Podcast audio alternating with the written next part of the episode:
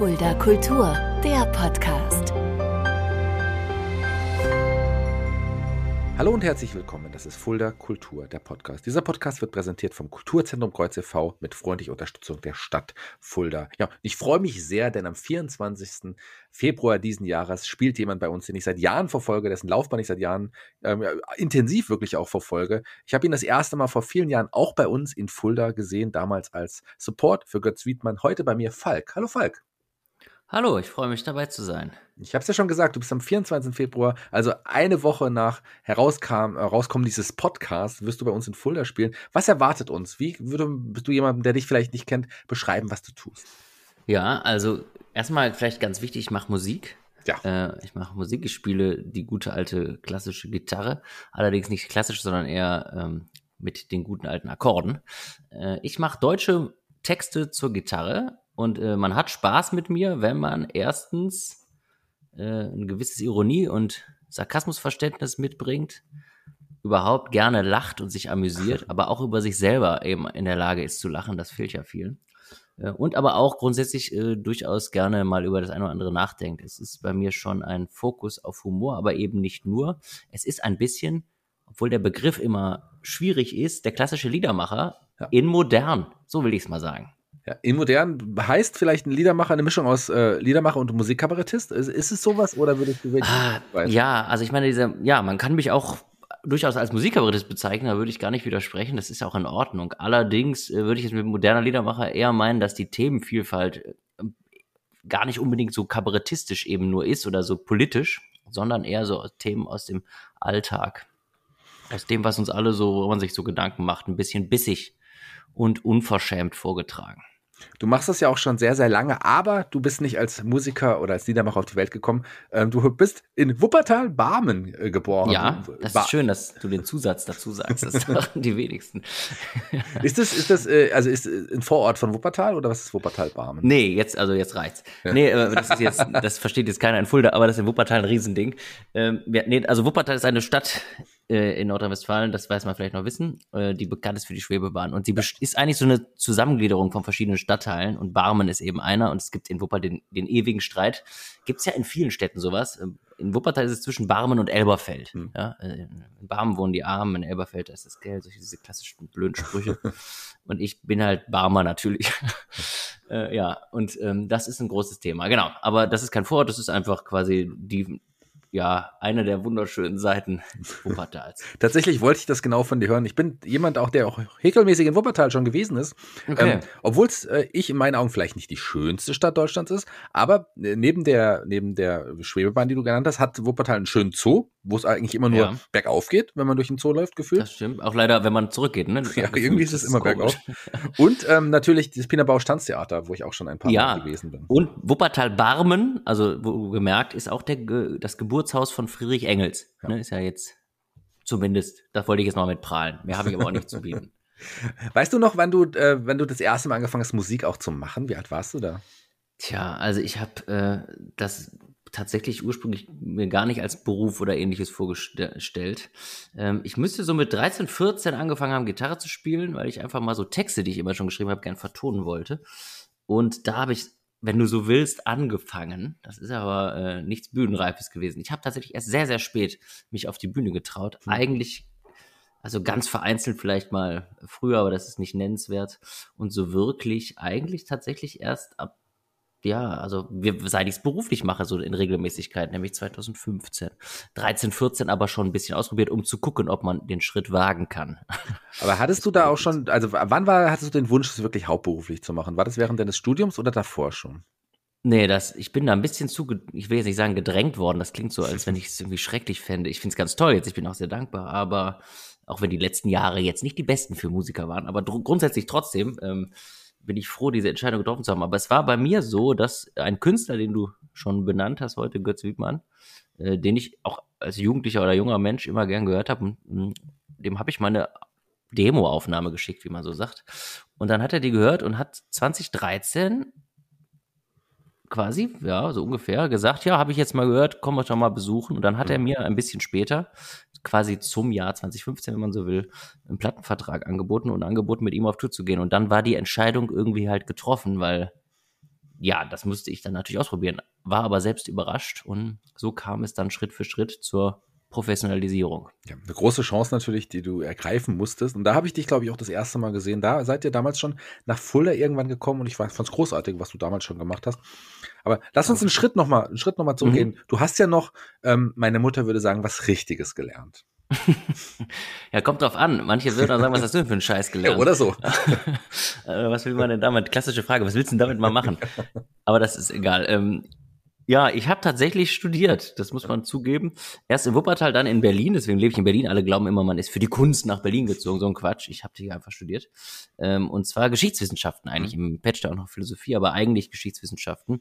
Schwerpunkt Nationalsozialismus, also hat auch wirklich herzlich wenig mit dem zu tun, was ich heute zu mache. Mhm.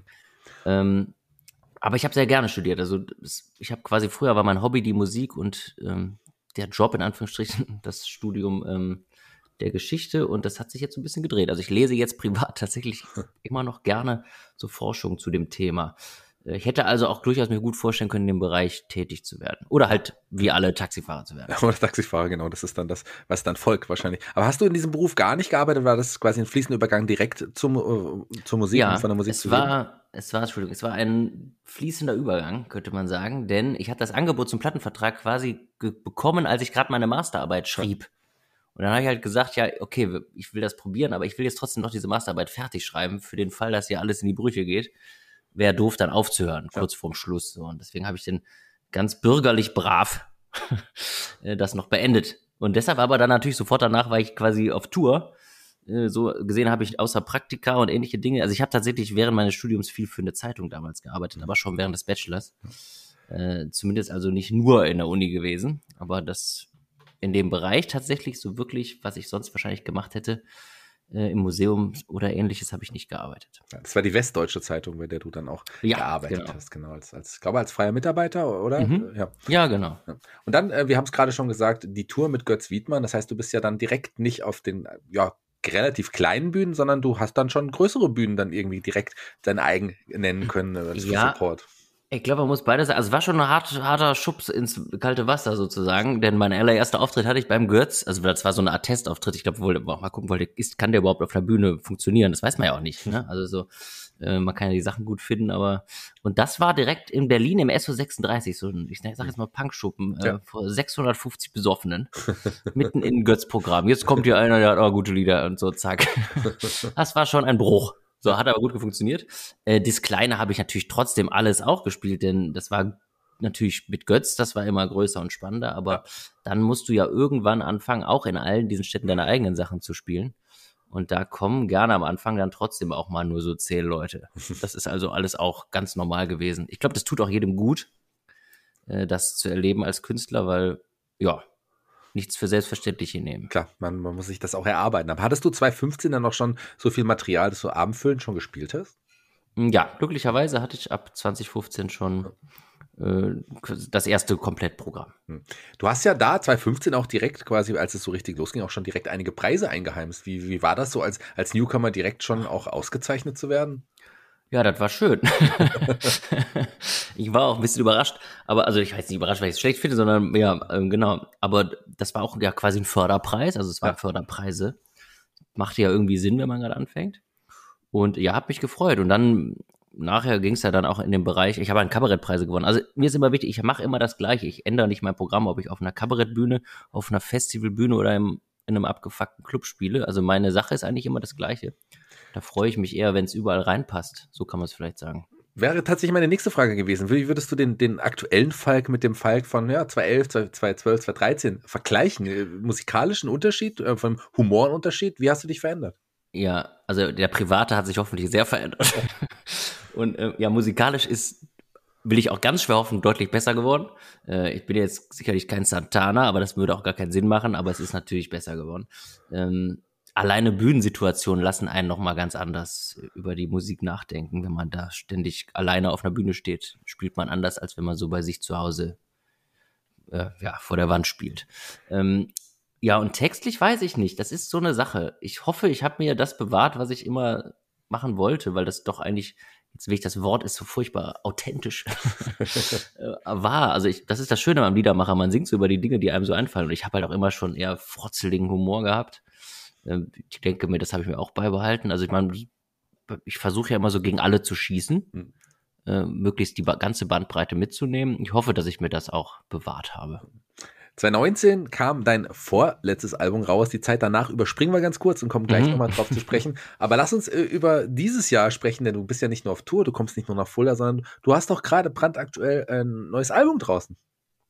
Ja, genau, das ist tatsächlich, ich, ja, ich will jetzt nicht, ich glaube am 6.2. erschienen, also letzte, vorletzte Woche, was auch immer, ich habe es gar nicht am Schirm. Sechs, das war, das war blöd.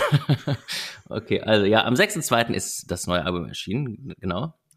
Äh, ja, ich freue mich, damit gehe ich quasi auch auf Tour und wie du schon sagst, das letzte erschien quasi, es erschien sogar offiziell erst, ich glaube Ende Januar 2020. Ja. Sprich, das ist so ein bisschen verloren gegangen, muss man sagen. Ist ja nicht schlimm, die Lieder sind ja nicht weg. Ja. Spiele ich auch immer noch. Aber jetzt, das war jetzt für mich schon so, ich habe auch ein Crowdfunding gemacht für diese CD. Ich habe noch nie so viel für eine CD auch gearbeitet mit äh, anderen super Musikern, einem tollen Produzenten, da sehr viel Herzblut und Zeit reingesteckt. Für eine CD natürlich ist das ja auch ein sterbendes Produkt, aber die Lieder funktionieren zum Glück auch digital. Ähm, genau, das ähm, bin ich tatsächlich, wenn man das so sagen darf, stolz drauf. Ähm, Wäre auch schade, wenn jetzt schon nicht mehr. Also davon abgesehen. Aber ich finde, es ist gelungen und auch ein bisschen abwechslungsreicher als vielleicht manche davor ja. Du hast ja dann quasi auch so ein bisschen wahrscheinlich noch Corona genutzt, an dem Album zu arbeiten, an den neuen Songs zu arbeiten. Es geht so, also weil ich habe versucht in den drei Jahren, äh, wo Corona, das sind ja drei Jahre, man vergisst das gerne mal. Ja, verrückt, ähm, oder ja? Ja, schon lang. Bin ich trotzdem auch immer noch aufgetreten. Es war natürlich alles anders. Wir hatten auch diese grauenhaften Autokonzerte oder. aber ich habe zumindest es geschafft, in diesen Jahren trotzdem meinen Lebensunterhalt weitgehend damit zu verdienen. Ähm, aber natürlich alles auf kleiner Flamme. So. Ähm, Deswegen hatte ich aber auch nicht nur Zeit oder so. Und außerdem muss ich sagen, so für dieses Songschreiben und so weiter war jetzt Corona nicht so optimal am Anfang. Weil bei mir ist es zumindest so, wenn ich nichts erlebe, habe ich auch keine Inspiration. Und dann fallen mir natürlich auch keine Texte ein. Mhm. Das kam dann erst quasi so langsam wieder. Aber die Zeit genutzt in der Hinsicht, äh, sich darauf dann quasi so Pläne dafür zu machen, für die man sonst, also jetzt gerade, wo ich voll auf Tour bin, könnte ich unmöglich eine CD dazu machen. Das stimmt. Du hast aber die Zeit auch genutzt, äh, Corona, um tatsächlich bei einer wunderbaren Agentur auch zu landen, mit einer der nettesten Agenturchefinnen, die man sich vorstellen kann. Ich hoffe, sie hört auch zu. Wie, ich äh, sagen. ganz liebe Grüße an, an, an die Anke. Wie kam's? Wie kam's? Hat der Anke gesagt, hier, Falk, der ist so großartig, den muss ich haben?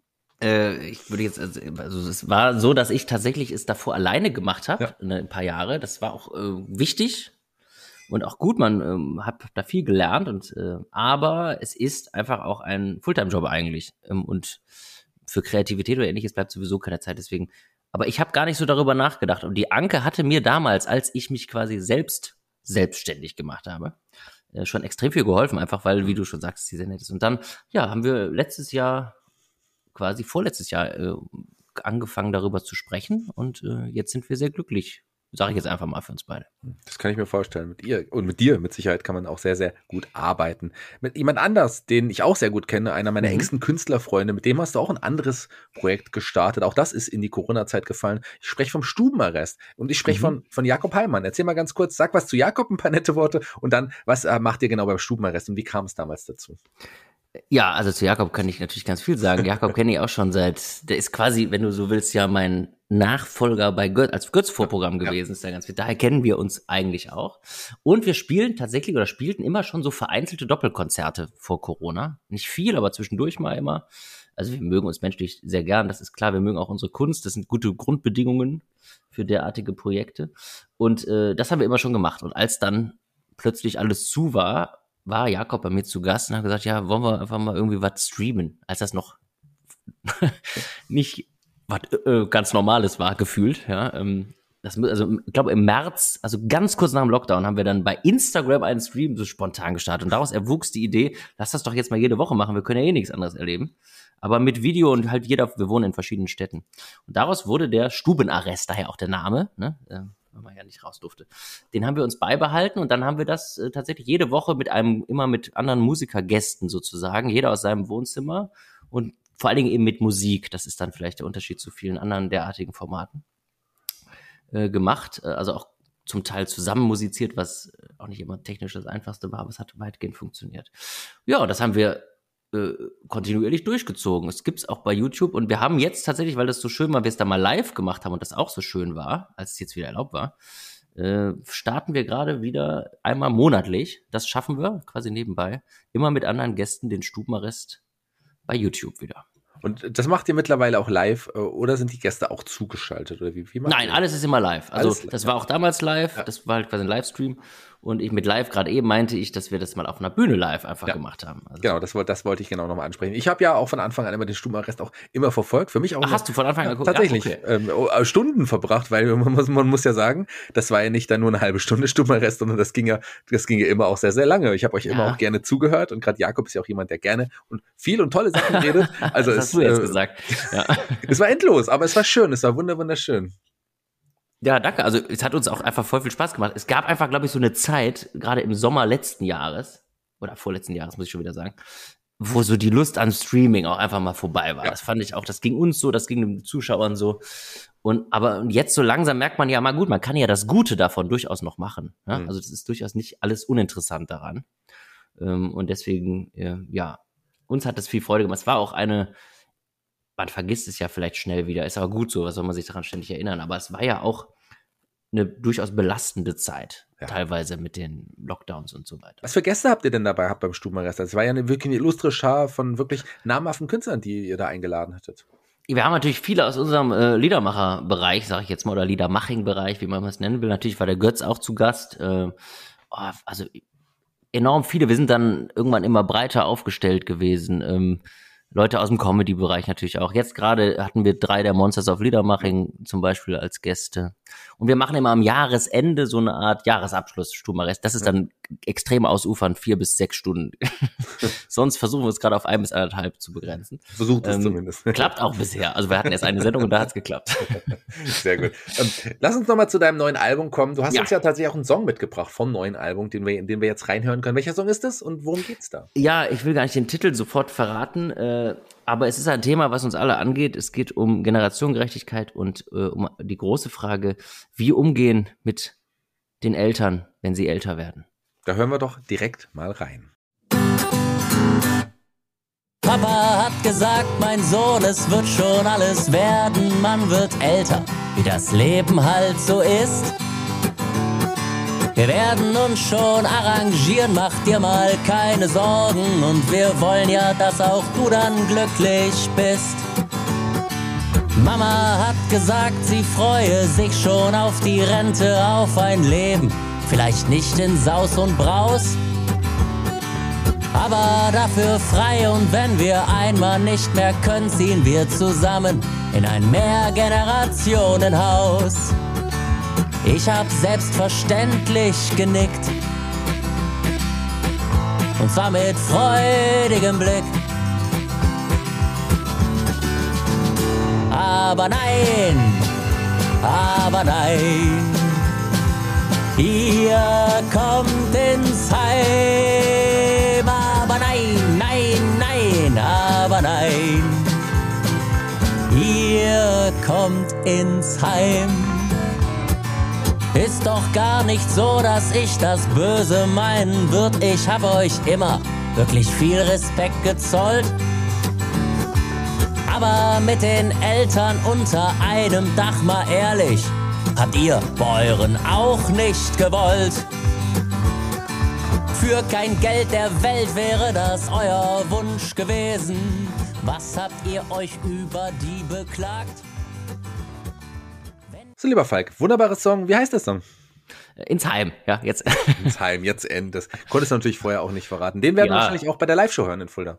Den werden wir auch hören, genau. Also ich spiele äh, wie immer, wie jedes Jahr ich passe immer so ein bisschen an. Äh, ich habe schon ein Programm, aber ich spiele viele von dem neuen Album tatsächlich und auch aber so einige von den alten, die sich auch oft gewünscht werden und so weiter. Ich finde immer schön, weil es ist ein Konzert. Äh, ja. Da macht man ja eine Mischung. Ja, freue ich mich schon drauf am 24.02.23 im Kulturkeller. Ich habe es schon gesagt, da wirst du da sein. Du hast ja dein letztes Konzert einfach mal so abgesagt. Du bist einfach nicht gekommen. Und zwar nicht wie viele andere Künstler wegen Corona oder wegen leider zu schlechten verkauften äh, Tickets. Nein, du, hast, du hattest einen anderen Grund, den ich aber auch durchgehen lasse. Ja, danke. Ja, es ist schön gesagt. Tatsächlich, ja, ich, ich war schon auf dem Weg, muss man ja. sagen. Ich hatte am Vortag ein Konzert gespielt, ich glaube in Hildesheim. Und hatte mir, das ist mir auch noch nie passiert in all den Jahren, aber es liegt daran, dass so im Vergleich wenig richtige Konzerte waren, äh, sodass ich quasi nicht die natürliche Fingerhautabwehr hatte, auch Hornhaut genannt, und habe mir bei dem Hildesheim-Konzert an der rechten Fingerkuppe quasi, ja, ist ein bisschen eklig, die Hand kaputt geschlagen. Sagen wir es doch mal so. Es floss auch Blut in der Gitarre, kann man bis heute noch betrachten. Kann ich also in Fulda auch beweisen. Ja. Blutspritzer in der Gitarre. Und ich dachte, das ist nicht so schlimm, aber es ist halt einfach so schlimm gewesen, dass ich unmöglich damit ein Konzert hätte spielen können. Also es tut mir sehr leid, aber jetzt machen wir es ja nochmal. jetzt kommst du extra nochmal. Hast du das Konzert in Hildesheim da beendet gehabt noch? Ja, weil man ist ja manchmal auf der Bühne, merkt man es nur so ja. halb. Ich habe irgendwann gemerkt, dass die Hand so schwer wurde und das war, weil das so verklebt war. Ja. aber dann habe ich es zu Ende gespielt. Ja, ähm, ist auch nicht klug gewesen, ne? aber irgendwie nicht so recht gemerkt. Ja, also es war ja wirklich, äh, ich kann es ja sagen, offene, offenes Fleisch quasi, was, was, was du da dir ja, zerspielt also hast. Ja. Direkt unter der Haut beginnt das Fleisch. Man muss es leider, ich hatte mich damit auch noch nicht so viel auseinandergesetzt, aber es ist so. Ja, sehr schön. Ich freue mich sehr auf das Konzert am 24. Ich freue mich sehr, dass du die Zeit genommen hast hier auch für den Podcast, lieber Falk. Vielen Dank. Vielen lieben Dank für die Einladung und ich freue mich auch sehr, äh, denn das ist mein allererstes eigenes Konzert in Fulda. Ja, das wird es auf jeden Fall sein. Und äh, du hast ja auch einen Song ausgesucht von unserer Playliste bei Spotify. Und ich hoffe, das ist auch ein Song von dir. Das ist auch ein Song von mir, genau. Und ich dachte, ich nehme jetzt einfach den, den wir gerade schon angeteasert ja. haben. Das macht ja Sinn. Passt sehr, sehr gut. Vielen Dank dafür. Vielen Dank für die Zeit. Ich bin raus für heute. Die Abschlussworte gehören dir. Du darfst dich bei den Hörern verabschieden und nochmal so ein bisschen ein kleines Schmankerl geben für dein Konzert in Fulda. Ja, liebe Menschen in und um Fulda, ich freue mich sehr, endlich einmal in eurer Stadt ein Konzert spielen zu dürfen. Wenn ihr Lust habt, einfach mal ein bisschen zu lachen, ein bisschen sinnvoll nachzudenken und vor allen Dingen viel Spaß zu haben und abzuschalten, dann kommt doch vorbei. Es wird auf jeden Fall, das verspreche ich, ein ganz wunderbarer Abend.